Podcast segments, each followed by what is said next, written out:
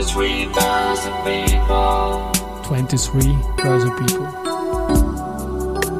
And now in season 9. And now in season 9.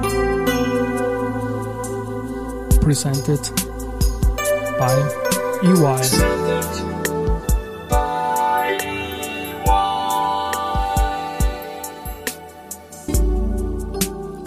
Ja, herzlich willkommen wieder zur Serie 23 Börse People. Und diese Season 9, der Werdegang und Personality Folgen, ist presented by EY.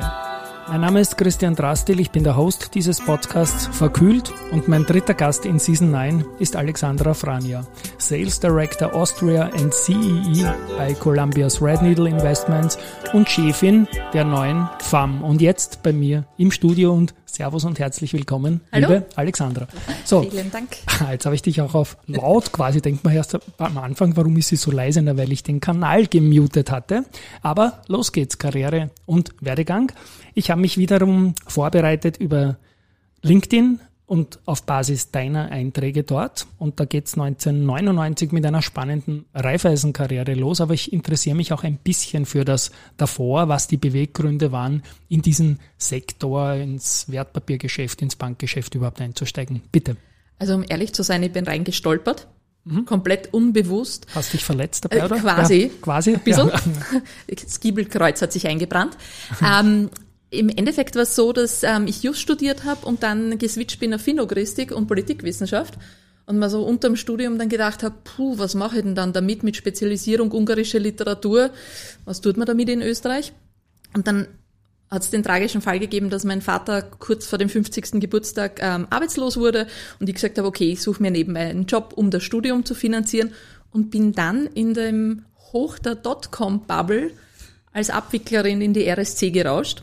Ähm, eigentlich für zweieinhalb Monate ähm, einen kurzfristigen Vertrag. Und dann habe ich mir anscheinend nicht ganz so blöd angestellt und ähm, sie haben halt dann gemeint, ich sollte doch bleiben. Und das war so der Einstieg in die große Kapitalmarktwelt. Wunderbar. RSC müssen wir vielleicht erklären. Für, wie- du bist ja auch ein Sportfan, da denke ich mal an Anderlecht. Das ist aber Raiffeisen.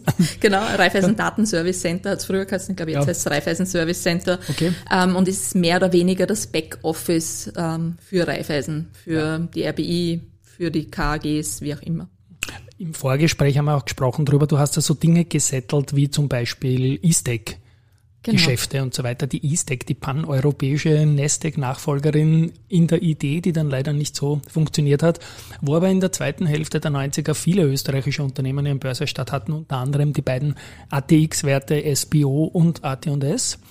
Ähm, nein, AT&S war ein neuer Markt, das war damals die Topcall und die Bankel, genau sowas. Entschuldigung.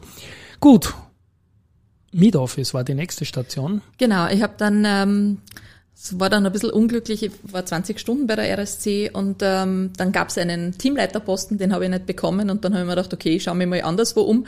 Bin durch einen Personalconsultant dann wieder zu Raiffeisen gekommen und äh, bin dort dann im Mid-Office gelandet. Ähm, das war 2002 und habe dort mehr oder weniger die Vorflagestelle übernommen, die dorthin übersiedelt wurde. Aber Mid-Office ist grundsätzlich die Abteilung zwischen dem Backoffice, in dem Fall die RSC, und dem Front Office, und das ist das Fondsmanagement.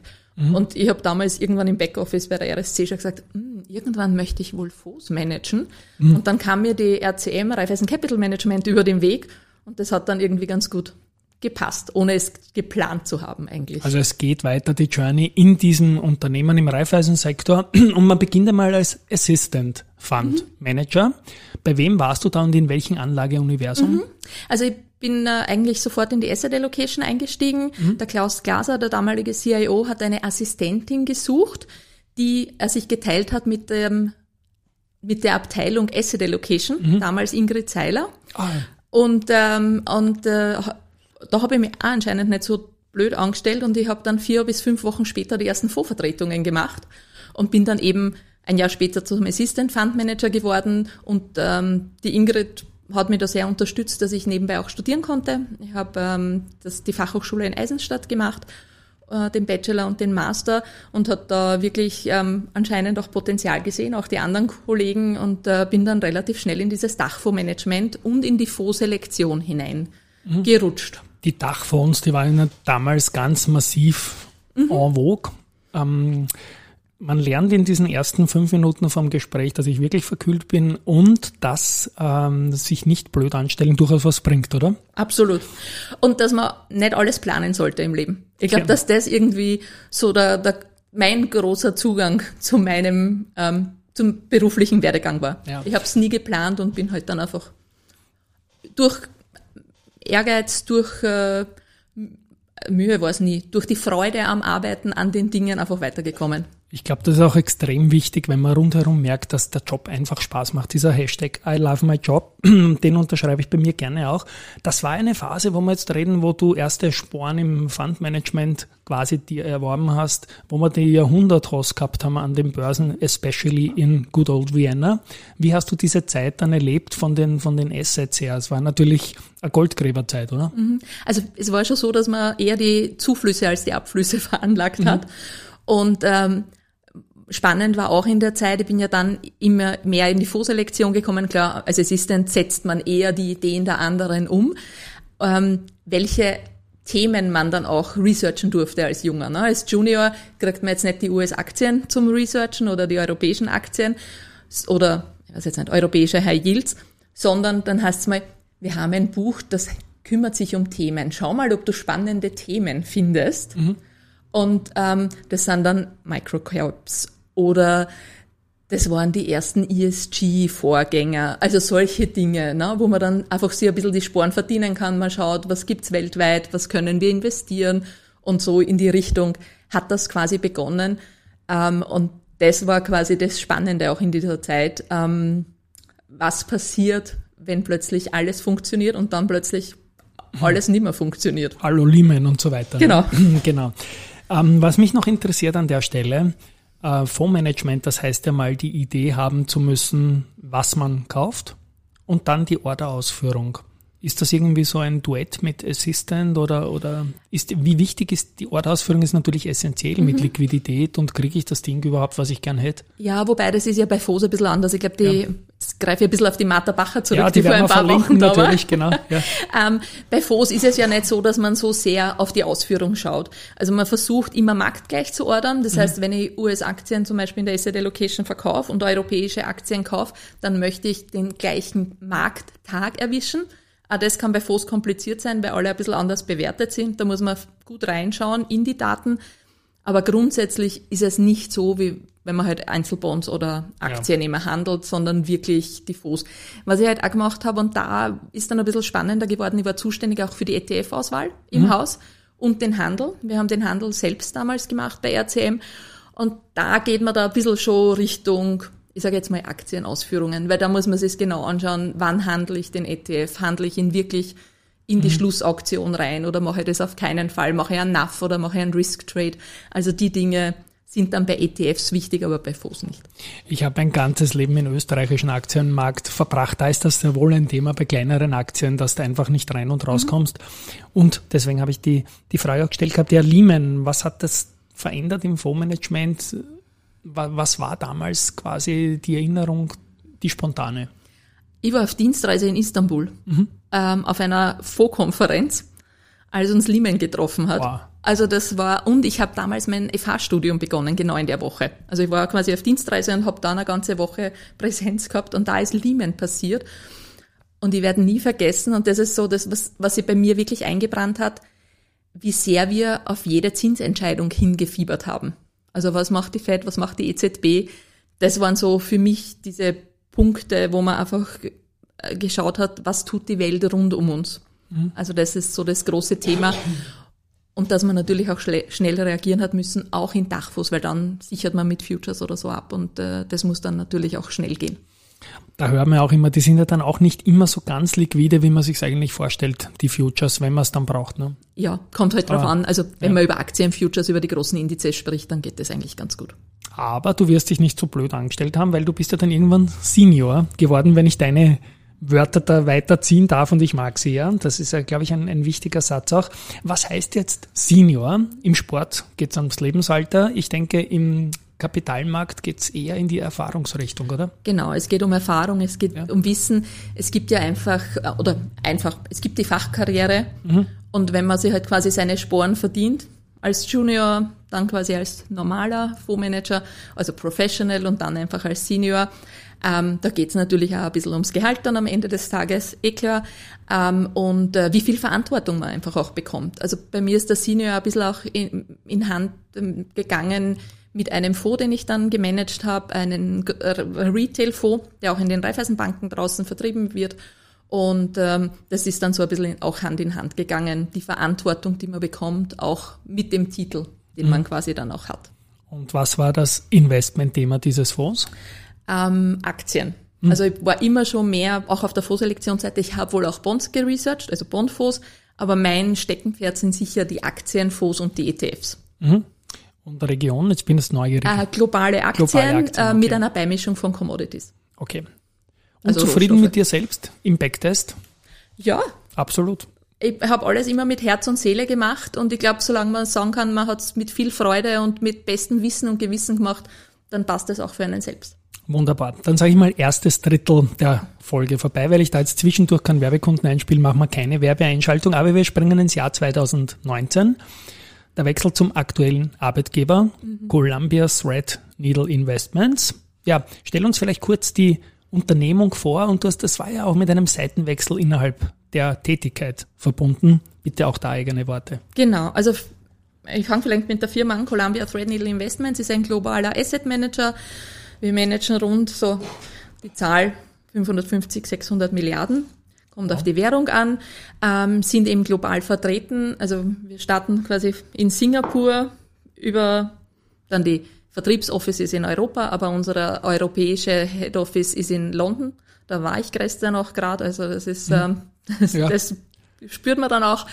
Und ähm, äh, geht weiter nach Boston und Portland. Wir gehören zur Ameriprise Financial Gruppe, ähm, ist ein S&P 500 Unternehmen. Das ist vielleicht nicht unwichtig. Und wir sind aber keine Bank, sondern sind wirklich im Asset Management, in Vermögensverwaltung und so weiter vertreten und ähm, sind gerade in Österreich wahrscheinlich auch stark bekannt für unsere Aktienfonds mhm. und unsere Yield-Produkte, also High Yield Corporates in die Richtung. Und äh, ja, macht super Spaß, auch die Seite zu wechseln. Du hast das gesprochen. Es war ja, quasi Sales von der Buy-Side ja. auf die Sales-Side. Auf die Sales-Side. Das heißt, du warst zunächst äh, Sales Director für Austria und hast nämlich an österreichischen institutionellen Family Offices die Columbia's Red Needle Investments Produkte erklärt, näher gebracht, vorgestellt? So ungefähr. Also es ist im Endeffekt so, dass wir zu dritt sind in Wien. Mhm. Der Herbert Kroner als Country Head, der die institutionellen Kunden betreut und die Sonja Melchert, ähm, die Client Management bei uns im Team macht. Und dann bin ich eben dabei, die die Wholesale-Seite verantwortet oder den Großteil der Wholesales. Das heißt, wir, ich spreche großteils mit Dachfondsmanagern, eben Family Offices, auch mit Unit-Linked Businesses, ähm, mache Vorträge für Berater, also all diese Dinge fallen dann äh, bei mir rein. Und CE, äh, um das kurz aufzugreifen, das hat sich gerade die letzten Jahre stärker entwickelt. Ich wurde aber schon ein bisschen mit dem Gedanken auch, oder wir haben damals bei meiner Einstellung schon drüber gesprochen, ich bin halb Ungarin. Und da ist natürlich dann CE auch ein bisschen aufgelegt. Ähm, gerade wenn es dann um Ungarn geht. Das heißt, wir machen eben seit einem Jahr, sage ich jetzt mal ein bisschen mehr als einem Jahr, ähm, einige ost- und mitteleuropäische Länder mit in unserem Geschäft, wobei 85 bis 90 Prozent unserer Zeit immer in Österreich sein werden. Mhm. Und auch da wirst du dich nicht so blöd angestellt haben, weil das ist ja dazugekommen erst im Verlauf. Mhm. Der Unterschied jetzt ganz kurz noch in der, wie soll ich sagen, in, zwischen Sales und Management, was taugt da dann letztendlich? Schwierige Frage, weil der ja. aktuelle Job natürlich in den Mittelpunkt, oder I'm loving it all? I'm loving it all. Ähm, ich bin äh, eigentlich zu diesem Job gekommen, das muss ich jetzt vielleicht kurz erzählen, ich habe dem Herbert Kronos, ich war ja der Kunde, ja. also ich war wirklich der Kunde ja vom Herbert so Kronos ne? und der hat mir dann irgendwann gesagt, du hast mal vor fünf, sechs Jahren gesagt, ach, Sales kann ich glaube ich auch. Also so beim Mittagessen ganz salopp. Und das war so ein bisschen der Knackpunkt, wo wir dann auch ins Gespräch gekommen sind, weil, und das ist jetzt vielleicht eine lustige Geschichte, sein Chef aus London war damals da und ich hatte einen Termin mit meiner Chefin, mit den beiden. Und der Chef von ihm sagt, wir suchen apropos einen Sales am liebsten eine Frau und sagt zur Chef, zu meiner Chefin und mir, was ist eigentlich mit euch beiden? Und mhm. ich habe dann mal so überlegt, hm, vielleicht ist das was. Und so bin ich eigentlich dann ins Gespräch gekommen mit dem Herbert Kronos, der mir dann gesagt hat, du hast doch vor ein paar Jahren mal gesagt. Ähm, also das ist so ein bisschen die, die witzige Geschichte daran. ich habe das Dachfondsmanagement geliebt. Ich habe ETF-Traden geliebt. Ähm, es war super, in einem großen Unternehmen wie RCM auch zu arbeiten. Also wir immer, in gewisser Weise wird RCM immer zu mir gehören und ähm, ich habe Ja. irgendwann mit einem Geschäftsführer mal geredet und gesagt, irgendwie gehöre ich immer zu RCM. Das ist halt meine DNA nach fast DNA 20 drin, Jahren. genau. Ist es so. Aber ich liebe es, selbst zu sein, mit vielen verschiedenen Menschen zu tun zu haben, auch mit unseren Fondsmanagern rund um die Welt. Die Kunden, also ich habe absolut kein schlechtes Erlebnis jemals mit einem Kunden gehabt. Das ist einfach so ein netter Austausch. Man lernt so viel, man lernt so viele verschiedene tolle Menschen kennen. Also ich lieb's einfach. Stichwort kennenlernen, weil du keinen Österreich-Fonds gemanagt hast, sondern einen internationalen, habe ich dich bisher nur vom Namen gekannt. Und dann LinkedIn ist halt meine zweite Heimat. Hast du irgendein Posting gegeben im Sommer, dass du gepostet hast? Wir waren schon befreundet irgendwie, so connected halt. Und irgendein Ding von der Landespolizeidirektion Wien, dass eine Erlaubnis erteilt worden ist, dass du was machen darfst mit einem neuen Verein oder sowas. Ich dachte, was ist denn das da, die Polizei? Ja, genau. FMA, okay, aber die Polizei, ja. Bitte auch da eigene Worte und es geht ab jetzt mal um FAM. Also das ist ein neuer Verein, der gegründet wurde. Und wenn man einen Verein gründet, dann ist es in Österreich halt auch eine gewisse Bürokratie. Das heißt, man hat das Statut, man muss es einreichen. Und das passiert eben in Wien bei der Landespolizeidirektion, in den Bundesländern auf den Bezirkshauptmannschaften. Als Niederösterreicherin muss, habe ich erst lernen müssen, dass das die Landespolizeidirektion ist. Und ähm, ja, wir haben uns, äh, also ich bin schon länger aktiv, wenn es um Frauen in der Finanzbranche geht. Ein wichtiges Thema, weil ich der Meinung bin, dass diverse Teams besser arbeiten, auch besser managen. Es gibt auch Studien, dass dann einfach die Performance besser ist. Und dementsprechend haben wir dann gesagt, okay, was können wir für Österreich konkret tun? Und sind dann eben auf FAM gekommen, Frauen im Asset Management, ähm, und äh, haben diesen Verein gegründet. Im Vorstand derzeit zwölf wirklich tolle Frauen, ganz wild zusammengewürfelt. Die haben sie teilweise wirklich nicht gekannt. Ich habe da versucht, irgendwie ähm, federführend mit der Sabine Macher, die bei RCM ist, und mit der Sora Asef zu schauen, ähm, wie gehen wir es an. Und haben jetzt einfach zwölf ganz tolle Frauen aus den verschiedensten Unternehmungen und äh, haben äh, ja den Verein gegründet im Juli, haben dann auch statutarisch im August einen Vorstand gewählt und vorige Woche mit einem Kickoff gestartet. Genau. Und da waren 60 Gäste, auch das hast du gepostet und ich möchte die Geschichte auch von meiner Seite noch weiter erzählen. Ich habe damals im Juli, als diese Polizeigeschichte und ich lachen musste, gepostet wurde, Kontakt aufgenommen und du hast dann gesagt, ja gerne, mach mal einen Podcast auf meine Frage hin, aber warten wir noch, bis das Ganze dann offiziell ist und jetzt vor wenigen Tagen ist, glaube ich, das Ganze konstituiert. Du bist die Obfrau von Frauen im Asset Management, ihr habt die Party. Ist das eine rein österreichische Geschichte? Ja, ist eine rein österreichische Geschichte, weil wir einfach glauben, dass Österreich ähm, so viele Frauen da sind und wir so viel Möglichkeiten haben in Österreich zu tun, dass das für uns einfach wirklich, steht da im Statut so, ein österreichischer gemeinnütziger Verein ist. Ähm, und das ist für uns einfach wichtig, wo natürlich jetzt auch, das muss man jetzt auch offen sagen, großteils jetzt mal in Wien was passieren Das ist der Melting Pot einfach. Ne? Genau. Linz gibt's noch, Graz ein bisschen, Salzburg, Innsbruck. Innsbruck auch wichtig. Mhm. Ja, mit der Deutschland nie irgendwie, gell? Ja, also da gibt schon Ja. einige gute Frauen auch im Fondsmanagement.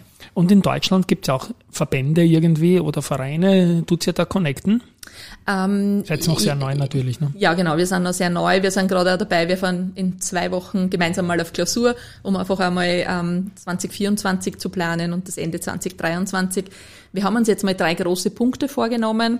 Das ist auf der einen Seite Networking für die Frauen untereinander. Es ist ganz Also wichtig, dass wir uns arbeiten, nicht, nicht Genau. genau, ja, genau. genau, Also nicht nett arbeiten für nicht arbeiten, nett. sondern nett arbeiten. Das Genau. genau. genau, Networking. So wie wir sie immer machen. So und sich aus. nicht blöd anstellen, dabei ist auch wichtig. Genau, ja, genau. genau. Und ähm, also Networking, die Frauen vernetzen, Weiterbildung, ähm, weil viele sagen, boah, ihr macht so einen Frauenverein. Ich glaube, dass wir einfach uns Frauen gegenseitig stärken müssen und das ist so der Hintergedanke in diesem Verein. Also wir wollen schauen, dass wir uns gegenseitig stärken, uns gegenseitig unterstützen. Das heißt intern auch Weiterbildung und unser drittes Standbein, wenn man bei drei über Standbeine sprechen kann, dann ja, wird so das Hocker, dass man nicht umfällt. Genau, ne? so ungefähr. Passt, ja. ähm, dann ist es ähm, das Financial Literacy. Da geht es auch darum, einfach draußen Frauen zu zeigen, wie kann ich selbst für mich vorsorgen. Ich habe vor kurzem einen Vortrag gehalten, 25 Frauen, wer von euch veranlagt Geld? 23 haben gesagt, das macht mein Mann. Das ist nicht financial 23 von wie viel? von 25. Oh, das ist zu viel. Ja. Ja. Also dementsprechend, es ist einfach wichtig, da Bewusstsein auch bei den Frauen zu schaffen. Und was uns auch wichtig ist, junge Frauen für unser Thema und für den Kapitalmarkt zu interessieren. Das Jetzt ist muss, nicht ich muss da kurz ins Wort selbstverständlich. fallen, weil mir jetzt gut? das Kopfkino ist. Ich vermute, dass von den 25 Frauen, ich möchte dich jetzt nicht konterkarieren irgendwie, die 23, die gesagt haben, das macht mein Mann, die wahre Antwort ist, dass das bei 15 gar keiner macht. Und sowohl. Mhm. Mann wie Frau noch eine Bildung brauchen würden. Das ist der Punkt, wo ich sage, ist ja unglaublich. Ich habe die Tamara Albrecht jetzt vor wenigen Tagen zu Gast gehabt, jetzt dich. Sehr viele Frauen engagieren sich in der Finanzbildung. Das ist wirklich zum Frauenthema geworden und ich finde das großartig. Aber ich glaube, die Männer brauchen sie irgendwie auch, die Finanzbildung. Vor allem in vielen äh, Bereichen, wo man sagt, nur wenn man das Girokonto führt oder so, dann ist das noch keine Finanzbildung irgendwie. Und finde das super, dass ihr euch da engagiert. Wird es irgendwann auch, glaubst Mam geben, die Männer im Asset Management? Es kommt darauf an, ob es So genügend engagierte Jungfrau. Männer gibt. genau. Die gehen an einem Fußballplatz, aber das macht ja ihr eh auch. Ja, das ist ja. Ja, es ist genau, eine, ja. also es wird ja auch bei FAM nicht, also man darf sich jetzt nicht vorstellen, wir setzen uns jedes Monat zusammen und äh, philosophieren über Kapitalmarktthemen. Ja. Ähm, eine der ersten Geschichten, die wir auch so im Übergang gemacht haben, war, wir haben heute einen Parlamentsbesuch zum Beispiel organisiert oder wir haben vor, einfach Kulturveranstaltungen zu machen oder zu besuchen. Also all diese Dinge. Es geht ja auch stark ums Netzwerk und sich auszutauschen. Und wir haben gerade jetzt auch am Donnerstag letzte Woche, ähm, also am 21. hatten wir dieses äh, Kickoff.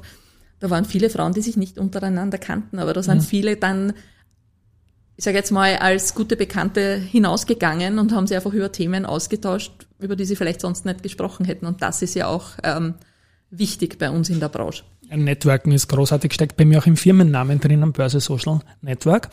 Und FAM. Klingt ein bisschen wie das französische Femme, FAM. Ähm, wenn man hinschaut, schau- FMA auch nicht sehr weit weg.